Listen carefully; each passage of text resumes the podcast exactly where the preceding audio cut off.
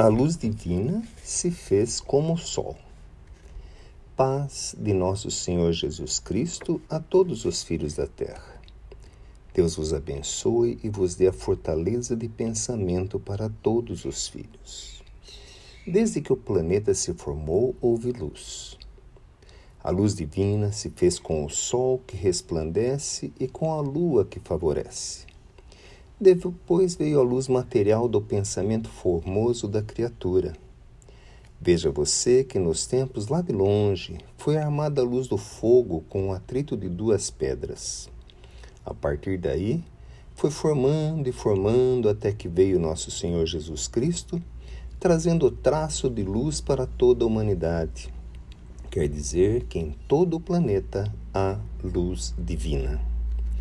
A luz material em todo em todo o tempo, também foi sendo desenvolvida até que chegou a luz formosa que traz mais facilidade, dando, dado espiritualmente para que o Filho encarnado fosse o realizador. Não o inventor, mas o realizador.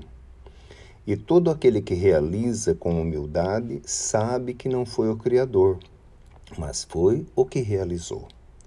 Até os tempos de hoje pede realização Quanto já foi dado às criaturas? Até pelas coisas materiais você pode observar que vem no tempo certo, quanto mais as coisas espirituais.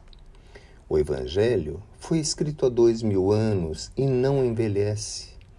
As coisas materiais envelhecem, mas o Evangelho é para todo o tempo.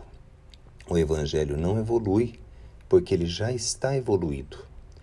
O que tem que evoluir é a criatura humana para poder aprender o Evangelho.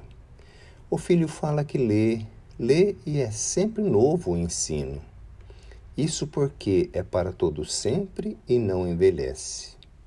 E nosso Senhor Jesus Cristo falou: brilhe a vossa luz. Então, quando o filho for falar do Evangelho ou pensar no Evangelho, quando for comentar do Evangelho para alguém, que brilhe a sua luz são palavras de nosso Senhor Jesus Cristo.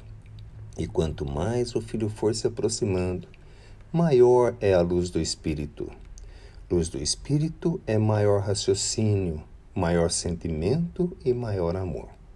Esse negro velho deseja que brilhe a luz de cada filho no sentimento de amor e no trabalho de cada dia e na simpatia para com os semelhantes. Pai Tomé